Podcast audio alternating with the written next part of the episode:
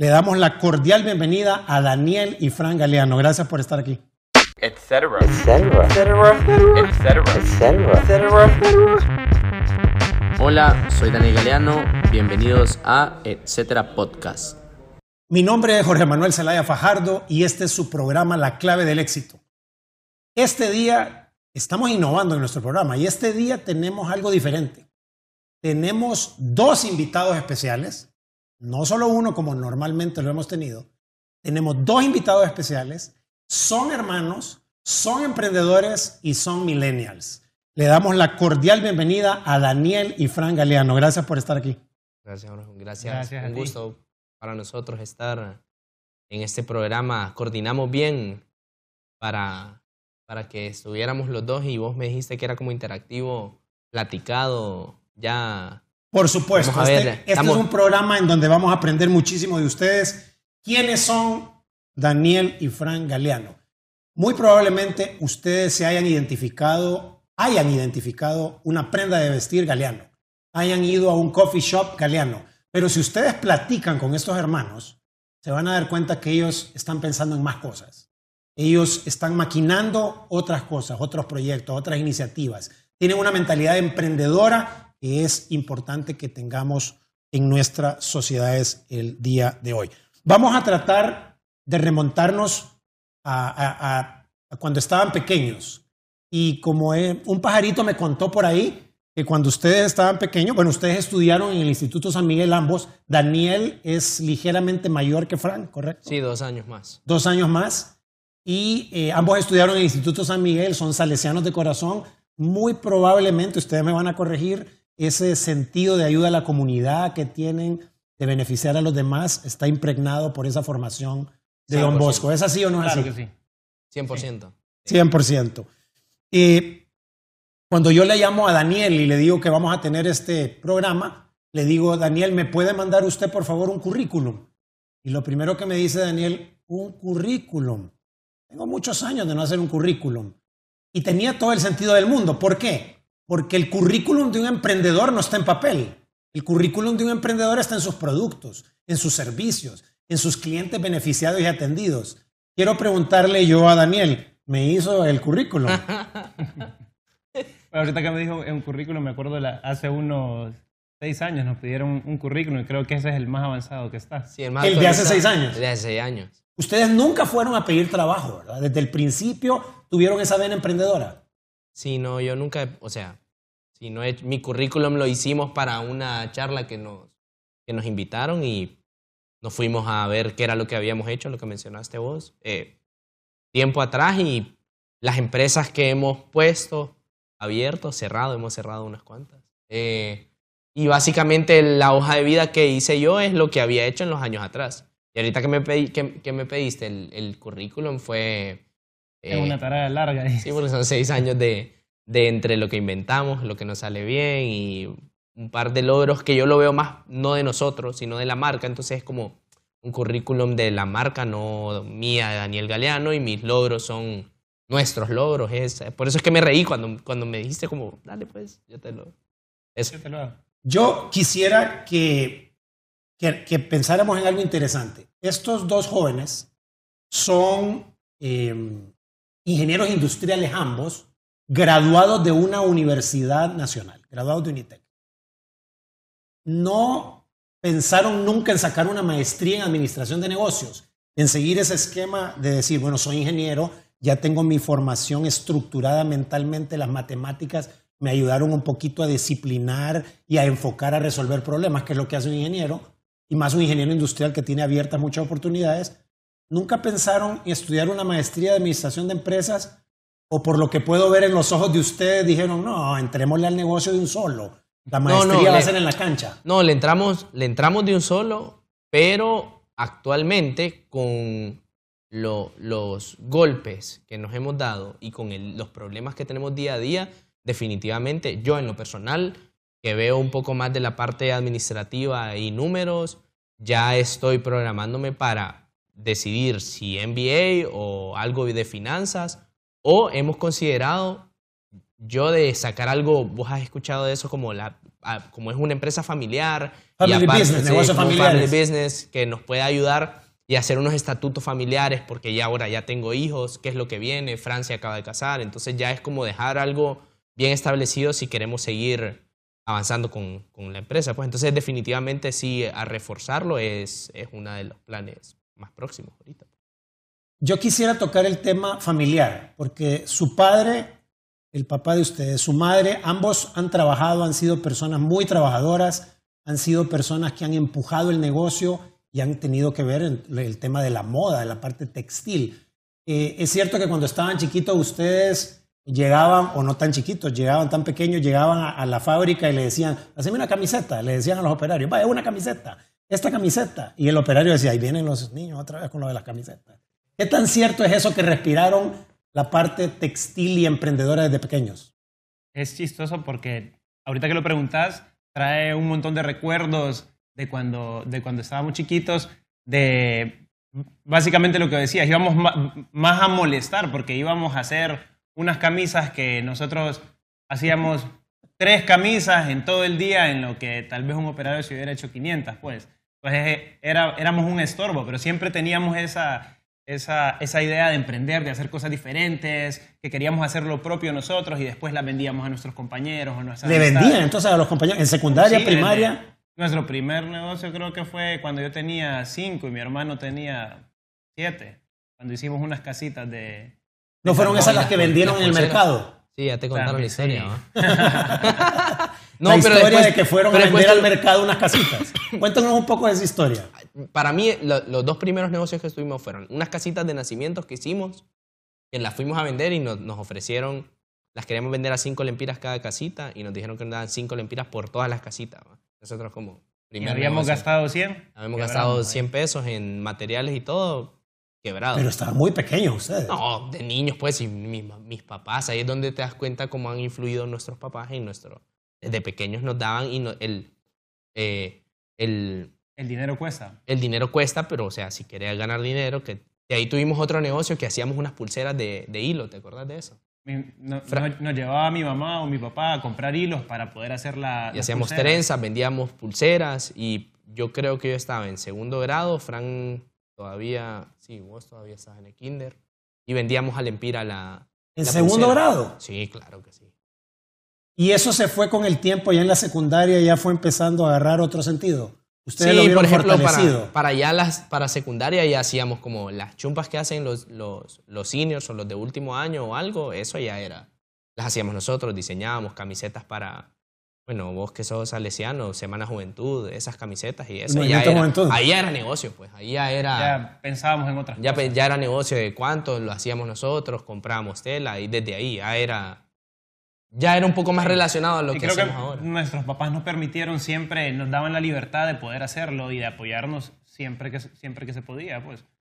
De que si queríamos salir, ok, puedes salir con tu dinero.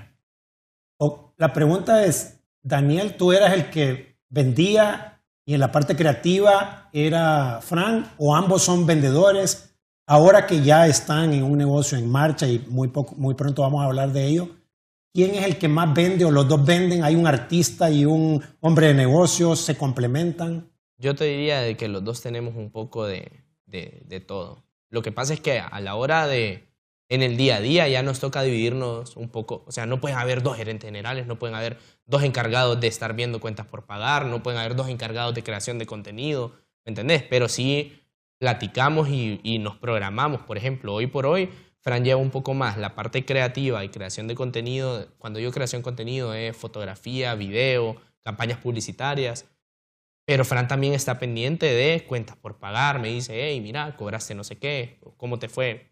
Fran consigue negocio, yo consigo negocio. Entonces, la verdad es que siempre hemos tenido un poco de los dos, de, todos los dos, y nos hemos complementado. Entonces, cuando la gente dice como, ustedes son socios en todo y nosotros, somos socios desde que tenemos cinco años, pues, entonces como... Somos socios de nacimiento. Sí, ¿me entendés? Fran es el que se lleva todo lo bueno. Ahora... y el jefe, pero... Ah, bueno. Pues. Ahora, la relación entre hermanos siempre de una u otra manera tiene algunos roces, natural, normal interacción. Y cuando uno está hablando de negocios familiares, todos hemos tenido en algún momento enfrentar el dilema de negocios familiares o tocar el tema de plata y en familia. ¿Cómo podrían ustedes describir lo bien que se llevan o se han llevado en todos estos años en el negocio? ¿Cuál es el secreto para que dos hermanos armónicamente lleven adelante un emprendimiento? Creo que, creo que es hacer las cosas desinteresadamente. Porque al final nosotros trabajamos por algo que nos gusta, no por el dinero. Entonces, cuando tu importancia o tu prioridad no es exactamente el dinero, sino lo que haces, ese no es un problema. Pero si estás trabajando por dinero, es diferente, porque va a ser un problema. Creo que esa es una cosa de que a veces hay una necesidad para Daniel o hay una necesidad para, para mí, se ve, la, se ve la manera. Y sí, sí, sí hay roces, siempre, uno de vez en cuando, pero no recuerdo la vez que me haya enojado más de unas pocas horas con, Daniel. Pues. pues siempre es como si nos enojamos un ratito y, ay, nos vemos. Y ya como a la hora, ¿cómo estás, manito? ¿Qué tal? ¿Cómo está todo? O sea, como si no hubiera pasado nada, un borrón y cuenta nueva. un recomenzar. Sí, el desinterés es no es que hay desinterés, sino que hay otro interés o otros intereses más grandes. Entonces, para nosotros prioridad siempre ha sido lo que hacemos, marca. De hecho, cuando decidimos ponerle a Galeano, no es que fue Galeano la marca desde que tenemos cinco años, no. Fue cuando estábamos haciendo camisas, no tenían marca y vimos que las camisas que hacíamos eran mejor que cualquier otra camiseta de marca extranjera y vimos que esas marcas extranjeras tenían una etiqueta atrás. Entonces ahí fue como, hey, ¿qué onda? ¿Cómo le ponemos? ¿Y fue rápidamente el ponerle galeano a las prendas de vestir? ¿O fue un, tuvieron que hacer un estudio de mercado, se quebraron la cabeza? Fue, ¿O algo natural, No, fue, ¿cómo le vamos a poner? No le vamos a poner ni Daniel ni Francisco y Galeano somos como lo, lo único que tenemos como en común al 100 y que no, o sea, no sé, para mí es uno, una de las cosas que no. Porque no, ni siquiera había una marca Galeano, aunque exista gente que tenga apellido Galeano. ¿Me explico? O sea, fue, es interesante y no, no creo que le meta tanta cabeza o le haya metido tanta cabeza, pero no sé cuál es tu versión de por qué le pusimos Galeano. No sé, creo que era lo que más teníamos en común y... Me acuerdo a qué fue lo primero que le pusimos Galeano, que fueron a, a las etiquetas de atrás, que era una lengua, ¿te acuerdas? El primer negocio que ustedes tienen o emprendimiento que se, que se conoce en Honduras son las prendas de vestir, camisetas, eso es. Ese fue el primero. Sí, como marca. Como marca. De nosotros, de Galeano. De Galeano, sí, fue. Sí. Fueron las 122 camisetas que hicimos, como el primer batch de camisetas que nos tardamos un año en venderlas. Un año en vender las 122. Sí, no, fue un rollo. O sea, un amigo de nosotros, que, un amigo que tenemos en común, nos abrió las puertas en su tienda. Él vendía otras camisetas importadas, nosotros vendíamos Galeano. Eh, fue un crecimiento, no fue lento, pues, no fue o sea, fue lento, no fue rápido. No, fue, lento. La, gente que cree que, va, que de un solo va a ser reconocido es gradual, constante, lo hablábamos afuera. Sí, claro. Constante siempre. Desde hace. En mayo se cumplen. En mayo cumplimos 10 años de haberle puesto Galeano a una camiseta. Lo hablábamos ¿En mayo con Frank. ¿De este año? De este año, sí. Cumplimos 10 años de haberle puesto Galeano. Lo que pasa es que después. Proyecto Lempira fue 2012, 2000, sí, en el 2012. Fueron años después, pero antes del tema. Eh, político del 2009, unos meses antes ya habíamos hecho estas 122 camisetas. O sea, también por eso es que costó que se vendieran y todo, pero desde ahí ya, habían, eh, tema, ya había una marca Galeano. A mí me parece que ustedes tienen algo que hicieron completamente disruptivo, por así decirlo, innovador en nuestro medio.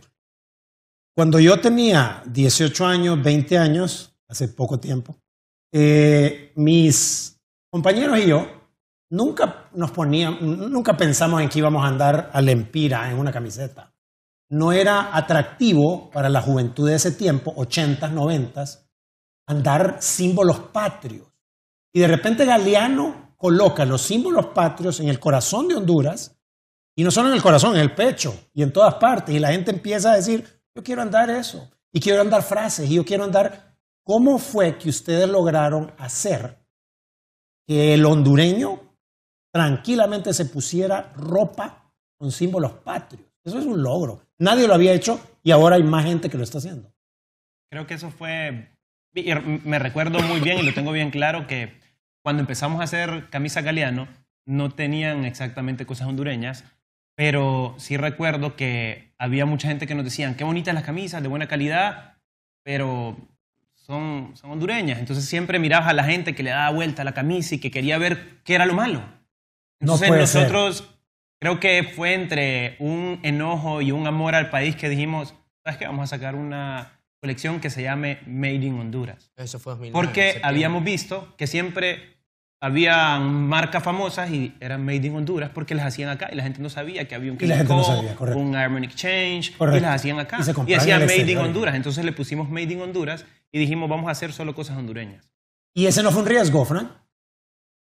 Teníamos que arriesgarnos y era lo que nosotros queríamos y en lo que nosotros creíamos. El producto lo teníamos, o sea, el producto era de calidad. La certeza de que el producto era bueno lo, lo habíamos comprobado nosotros, ¿me entendés? Entonces, lo que dice Fran es la gente, le da- cuando Fran dice le da vuelta a la camisa es, en ese tiempo, andar una camiseta buena, o una prenda, una prenda en general, de prenda. calidad, o era que la habías comprado en el extranjero, o era un retorno de tienda, un- o era una falla de maquila, que también las maquilas a Correcto. veces A revendían acá. Correcto. O sea, eh, maquilaban Adidas o Nike, se iba a la bueno y siempre queda el 0. punto no sé qué por ciento, que es el que no pasa la prueba de calidad, pero es como en el banano, le decimos el mínimo porque era the minimum y se iba a lo bueno y Así se queda es. acá. Entonces, la gente tenía el concepto de que una buena prenda, si estaba acá o era traída, pero si te estaban vendiendo una prenda que decía hecha en Honduras, le daba vuelta porque tenía que tener alguna falla.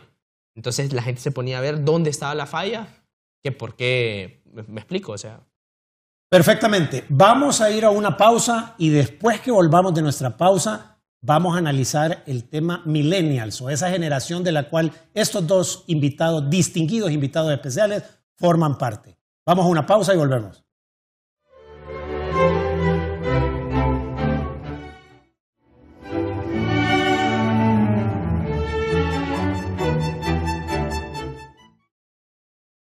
Nuestros invitados especiales son emprendedores. Son gente que ha tomado la decisión, ha emprendido algo, busca darle un producto o un servicio a un determinado segmento. Y tienen una particularidad. Son hermanos y pertenecen a una generación.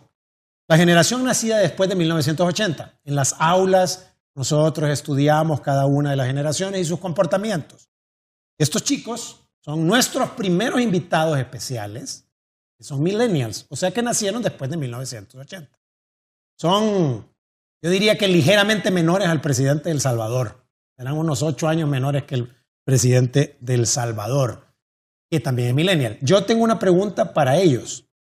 Lo- la generación X, que es la generación previa a los millennials, somos nosotros en mi caso en particular, y los baby boomers, que son los anteriores, los mayores después de, nacidos después de 1945, dicen que los millennials son desenfocados, que no tienen lealtad por su trabajo, que no están motivados.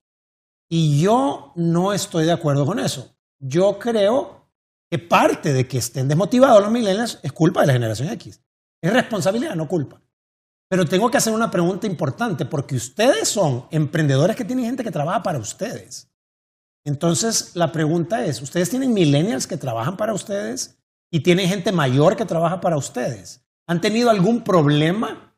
Tienen clientes y tienen proveedores posiblemente mayores que ustedes. Es más probable que toda la gente con la que han hecho negocios sea mayor que ustedes. Primera pregunta, ¿cómo han sentido ustedes como millennials lidiando con mayores? Y la segunda va a ser, ¿cómo han sentido lidiando con millennials también? Con los mayores, ¿cómo les ha ido? Con proveedores, con clientes, con empleados, con colaboradores. creo que en- nos ha pasado de las dos. Y en todo, en empleados y en proveedores. Mm, me ha pasado y me pasó bastante que no había confianza, obviamente. Porque eran muy jóvenes. Claro, pero llegaba yo a una reunión y me decían, ay, su papá no va a venir. Y yo como, no, yo, no, yo soy Daniel Galeano. Ah, ya. Y cuando me dicen don Daniel, ajá, cuando don Daniel, no sé qué, por teléfono, sí, lo espera, no sé qué, me tocaba, o sea, reuniones así. Entonces, tiene sentido, pero como el mundo está cambiando tanto, ya, o sea, Mark Zuckerberg empezó Facebook, ¿me entiendes? O sea, ya, ya eso se ha ido como regularizando, ya no hay tanto problema con eso. Al principio sí, un poquito Uh, yo siento que hace, sí, hace cinco, siete, ocho años era un tema de mm, mejor no, vámonos con, porque da seguridad y tiene sentido. Eh, con los empleados tenemos de los dos, tenemos millennials y tenemos gente mayor. De hecho, yo considero y me intriga más la generación que viene después de nosotros. Correcto. Pues, bueno, de, la, de ustedes, del 2000 para acá es Centennials, pero ya va a venir otra, porque justo el 2020, el próximo año, posiblemente el 2021 ya comienza otra generación. Yo lo que creo es que hay centennials, ¿verdad? De gente que trabaja con muy chiquitos, no ah, pero, de edad. Pero por ejemplo, ahorita clientes, tal vez. ahorita tenemos eh, a unos practicantes, estamos haciendo un estamos haciendo como un programa de practicantes para gente que está en summer. En verano, sí.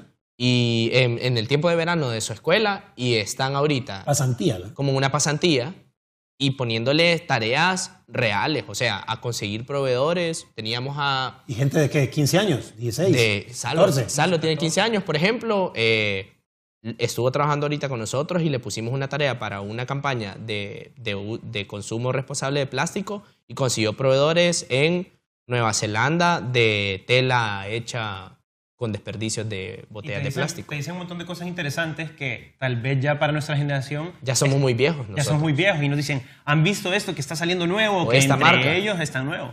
Porque al final tenés que estar en, en todas las edades, a todos los mercados, porque todos esos mercados son nuestro mercado. Porque en Galeano, te voy a dar un ejemplo como Galeano. A mí, nosotros vendemos patriotismo. Correcto. Pero vendemos nostalgia también. Una de, una de, las cosas son lo, eh, juegos tradicionales que la gente ya no juega, que nosotros logramos porque mis papás nos criaron de una manera, no sé, o sea, increíble. Pues. Increíble, viajando, eh, enseñándonos juegos, etc.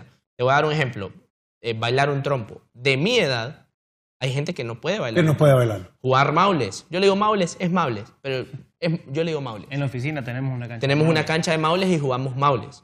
¿En la oficina? Sí, no. ¿Tiene una cancha de maules y jugamos maules en la oficina? Sí, jugamos maules. entonces, esos juegos tradicionales de nostalgia es una generación antes que nosotros. Claro, claro. Por ejemplo. Mi generación, claro. Pero, ¿por qué, ¿por qué hay que cambiar eso? Eso no se debe perder, ¿cierto? O sea, todos esos, todas esas comidas tradicionales. Entonces, en Galeano es como, es una, es toda esa nostalgia, pero también todas estas marcas nuevas, que esto, o sea, por ejemplo, como el, el practicante que tenemos nosotros de 15 años, nos menciona marcas que se están vendiendo de manera diferente al retail o, a lo que estamos acostumbrados. Entonces nos toca migrar y también poner ojo eh, en esa parte nueva. Pues. Eh, ustedes entraron directamente, la marca Galeano de repente está en, en todas partes con ropa y de repente empiezan con los coffee shops o las, los establecimientos de café. ¿Por qué entraron a eso? Porque entraron también de una manera agresiva, innovadora y ¿por qué pasaron a eso? ¿Qué los hizo moverse de una industria a otra? ¿Hay alguna relación? ¿Hay una, una línea de nylon entre los dos negocios? Creo que hay, hay varias razones, pero me recuerdo muy bien, una vez fuimos a buscar unos proveedores a los estados y, Daniel siempre es el que le gusta bastante la comida y el café y, y siempre nos movemos hasta una o dos horas para, este es el mejor restaurante, este es el mejor coffee shop del lugar que vamos. Y siempre me dicen, no, queda cerca, ya después queda una hora y media. Me acuerdo que fuimos a Los Ángeles. O queda cerca, pero era algo de. Íbamos, íbamos a, íbamos, íbamos, a, una, a buscar unos proveedores y a, a ver unas cosas de retail en Los Ángeles y unas charlas. Y mm, vamos a este coffee shop. Bajamos como una hora y algo, me acuerdo. Eh, este coffee shop dicen que bueno. Vamos y me acuerdo que nos dan un, café. Eh, eh, bueno, vemos los cafés y, y estábamos viendo que estaban haciendo un café a alguien, me recuerdo. Y ¿Qué es eso? Eso preguntamos, ¿e-, era un B60, es un café de especialidad. Ay, nos empieza a contar todo cuando lo iba preparando y de dónde es. Ay, de Honduras, de Santa Bárbara. El café era de Honduras. El café de Honduras. ¿Cuánto? Y era chistoso porque costaba 9 dólares. Entonces, nosotros como, no puede ser que allá en Honduras, o sea, nosotros tenemos el mejor café del mundo, porque para nuestra mente así era, pues igual que como nosotros decíamos, en Honduras es lo mejor y no hay nada que te estén vendiendo un specialty coffee, lo venden como normal, pues. Entonces venimos con esa idea y tal vez Dani les puede contar un poquito de, esa loca idea que veníamos que, que no se nos quitaba de la cabeza. No, de ahí dijimos, si es lo mejor del mundo, afuera, la gente lo aprecia y es, es hondureño, nosotros ya estamos haciendo estamos haciendo las mejores camisetas del mundo que las ponemos al lado de cualquier otra marca y de verdad son, sea, pues, competitivas. como lo hablábamos afuera, me ponen a tal y a tal, acá al lado y soy y, me doy. Igual era con las camisas, pues, o sea, las camisas al lado de cualquier otra marca. Ustedes siempre sintieron, siempre han sentido que sus productos y servicios están igual que cualquiera en cualquier parte. O sea, de ahí vienen otros temas, el recurso humano, el mercado, que no hay plata, etcétera, pero, pero las posibilidades de hacerlo acá se puede hacer, pues. No tengo que estar en los Estados Unidos para triunfar. y o no, o sea, para emprender y hacer un buen producto no necesito más que las ganas de hacerlo y la constancia y la dedicación para hacerlo, pues, pero sí se puede hacer un producto. Entonces, hicimos, dijimos, si tenemos mejor, la materia prima, la mejor materia prima del mundo, podemos ser de las mejores cafeterías del mundo. No estamos diciendo de que somos la mejor cafetería del mundo, pero si nosotros hubiéramos abierto el Galeano Café que abrimos o agarramos un Galeano Café de acá y lo ponemos en Times Square o lo ponemos en Brooklyn, nos damos con cualquiera de los que están ahí. Nada pues. diferente. Con el mejor café de Honduras. Súper. Y lógicamente hay ciertos elementos que nuestra audiencia está deseosa de saber y es eh, los fracasos, los traspiés, los problemas, los negocios que no han funcionado, porque usualmente si yo llego a un café de ustedes o me pongo una prenda, digo, qué éxito, todo les ha ido bien, esto ha sido fantástico, estos muchachos son lo máximo. Y la gente no se da cuenta de toda la historia detrás. Eh, ¿Nos pueden comentar un poco cómo han lidiado? Cómo, qué, se necesita para poder lidiar con esos errores, con esas situaciones adversas que han tenido, que estoy seguro que han tenido? Yo le diría que son, son, como lo veo ahora, son atrasos. Yo ahora le digo atrasos, pues, porque te atrasan a seguir adelante, pero son atrasos que, que te enseñan. Entonces, eh, probando, eh, nos hemos metido en, en, negocios que no tienen nada que ver, porque por ejemplo el café no tiene nada que ver con la, con la ropa, pero no fue bien. Pero antes que eso, por ejemplo, intentamos eh, meternos a importación de luminaria en algún momento cuando el LED nadie lo conocía y no nos fue bien. No funcionó. Em, Ahora, la reacción que ustedes tienen, yo los veo bastante maduros a la reacción de que nos vaya mal, porque han de haber perdido tiempo, plata, y, no hay gente que, Creo que se nos estanca y se hunde. Nos sirve un montón que evaluamos, antes de dar un paso, evaluamos todos los escenarios posibles de cómo nos podríamos caer. Entonces cuando ya te caes, es como, no sé, andas en bicicleta. Hay dos tipos de personas que andan en bicicleta, las que se han pegado unos buenos toques y las que todavía no se lo han pegado. ¿Me explico? te, lo vas te lo vas a pegar. Entonces, si vas a entrar en un negocio, seguro te va a ir mal. O sea, todos los escenarios malos posibles están. Entonces, cuando pase, ya no lo sentís. ¿Y eso lo han hecho ustedes? Siempre lo hacemos con cualquiera de todos los negocios. ¿Y eso lo aprendieron en ingeniería industrial o lo aprendieron con sus papás? No todo el mundo tiene eso en los negocios. Yo he visto muchos emprendedores, he tenido la oportunidad de hacer negocios y ver muchos emprendedores que se va por la parte emocional y dice, sí, nos va a ir bien. No estudiamos el mercado. O sea, hay algo que me dice que nos va a ir bien. No percibo que los galeanos sean así. No, lo que pasa es que, por ejemplo, nos, nos ha tocado también. Nos ha, pasado también de que por no saber cometimos esos errores que acabas de decir. O sea, no es que no ha pasado, ya ha pasado, que no hicimos un, buen estudio de mercado, boom, pero no vuelve a pasar. Entonces, por eso decía Daniel, es algo que vas aprendiendo poco a poco, pero tenés que caerte. O sea, hay estadísticas que dicen que de 10 negocios que hagas, uno te tiene que pegar. Claro. Entonces, tenés que seguir probando. Si uno no te funcionó, prueba otro. Pero lo que decía Daniel, constancia. Siempre tenés que seguir y levantarte, porque esa caída te va a ayudar para que el siguiente sea mejor y que no cometas los mismos errores. Entonces, equivocarte. errores nuevos, pero no, no, no Pero no los mismos, siempre te vas a equivocar. Y a veces no solo es una cosa, la gente cree que falló por una cosa y es mucho más fácil echarle la culpa a alguien, pero las cosas fallan por un, en negocios, creo yo, las cosas se caen o fallan o quiebran por un montón de situaciones. No puede ser porque esa persona me hizo quebrar mi negocio, no, o por, porque tal cosa gasté mal, quebré, sino que no fue la situación, no fue el tiempo, no tenía que hacer el negocio con esa persona, pero aparte en ese mismo momento contraté mal a alguien, no pagué esto, etcétera. ¿Me explico? Es una, es una, lo aprendimos en el camino. Claro. respondiendo a tu pregunta, no te lo dice una universidad, te lo dice la experiencia, pero también si lees, si te instruís, si, si lees, te mejor. si escuchas, te preparas mejor, si lees buenos artículos, si te pegas a gente que, que sabe del tema, aprendes mucho más. Ya estamos a punto de terminar el programa, que ha sido un programa precioso.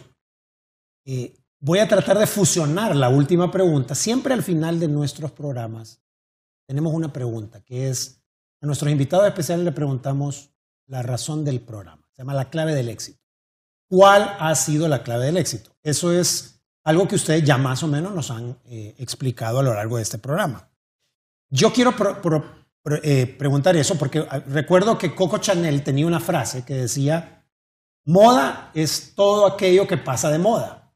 Entonces mi pregunta, que estoy tratando de hacer dos preguntas en una, a ver si sale bien, es, ¿cuál ha sido la clave del éxito de la marca Galeano y a dónde se ven en 5, 10, 15 años? Porque hace poco la BBC, el 15 de mayo, presentó un escrito, publicó un artículo sobre lo galeano. Ustedes han ido a Dominicana y han hecho cosas interesantes en Dominicana. ¿Dónde se ven los galeanos dentro de 15, 10 años? Tal vez 15 es mucho en, esta, en el mundo tan cambiante que tenemos. ¿Dónde se ven en los próximos 10 años y cuál ha sido el factor clave del éxito para llegar a donde están? Esa pues, así me da tiempo. Son dos preguntas. Dos preguntas en una misma. ¿Dónde se ven y sobre todo cuál es la clave del éxito? Voy yo con una. En 10 años veo a Galeano de una manera internacional. No estoy seguro si netamente con... Somos bien cambiantes, entonces nos veo a Galeano de una manera más internacional como marca. No estoy seguro si tema café o ropa. Se puede evolucionar. Eh, yo creo que va a evolucionar de una u otra manera porque volteando a ver para atrás hemos cambiado tanto y hemos aprendido tanto que, que así como las generaciones van cambiando, y el mundo va cambiando, seguramente Galeano se va a mover con el mundo. Se va a mover con el mundo. ese es, estar en constante cambio. Sí, ese es, ese es nosotros como nos hemos movido y como creemos que vamos a seguir moviéndonos. Pero internacionalización significa donde sea. Sí, o sea, donde quiera que puedan consumir. A una manera más grande, lo que creo es que Galeano es, yo sí quisiera y, que la gente lo, y que cuando gente piensa en Galeano, y poco a poco lo vamos logrando, es que hacemos las cosas, pero las hacemos bien explico? Entonces, ya sea, si yo te voy a preparar un capuchino, yo sé que vas a... Fui y me preparé un capuchino, está bien. Yo sé que fue un espectáculo el capuchino, no me tenés que decir porque lo hicimos bien. O si yo, fíjate, compré una camisa, no sé, fue una buena camisa, fue una buena compra. No es negociable. Entonces, experiencia, servicio, es cierto, no estoy diciendo de que somos al 100 en Galeano, no. O sea, tenemos nuestras fallas de servicio al cliente, etcétera, de producto, tal vez la leche está mal. Estoy diciendo general. Quiero que Galeano, la gente de acá 10 años, a nivel internacional, ah, Galeano, sí, unos que empezaron en Honduras, no sé qué. Pero lo que sea que están haciendo, lo están haciendo bien. Y la clave del éxito, no sé por qué no tengo el éxito, no sabemos cuál es el éxito todavía, pero es soñar con el éxito y ser constantes en lo que te apasiona. Que no tiene que ser una cosa, ya lo viste, nos empezó apasionando las casitas de... Desde pequeños y ahora... De pequeños, pero sí ese como ese fervor de estar en algo. Entonces es constancia, la pasión y el a donde quiero llegar, ese, ese sueño que tenemos nosotros de que en algún momento eso lo puedan disfrutar mis hijos, mis nietos, etcétera, esa para mí sería la clave. Yo creo que también en la, en la clave yo podría agregar, aparte de, de, la constancia, adaptarse al cambio. Creo que sería... Eso lo han hecho. Galeano es eso. Siempre queremos estar de primero hacer cosas nuevas, hacer cosas diferentes y adaptarnos al cambio, porque el mundo va cambiando. Y en un negocio, si no te adaptas al cambio, te quedas atrás. Y creo que esa es una buena clave. Creo que hemos eh, disfrutado de una sesión. Esta ha sido un aula con una cámara, con unos profesores dándonos una cátedra. Queremos realmente agradecerle a Frank y Daniel por su presencia en este programa. Llegamos al final de este programa y los esperamos la próxima semana. Queremos agradecerle a todo el equipo técnico que hace posible que lleguemos a sus hogares. Gracias por venir. Gracias a vos por invitarme. Gracias. Gracias.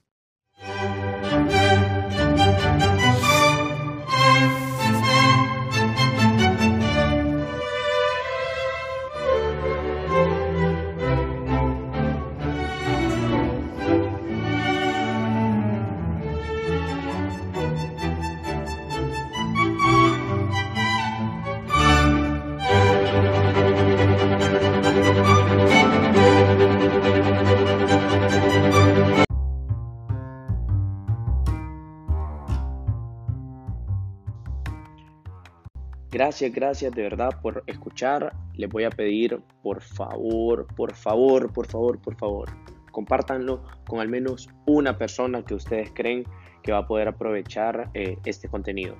Estén pendientes, por favor suscríbanse. Saludos pues.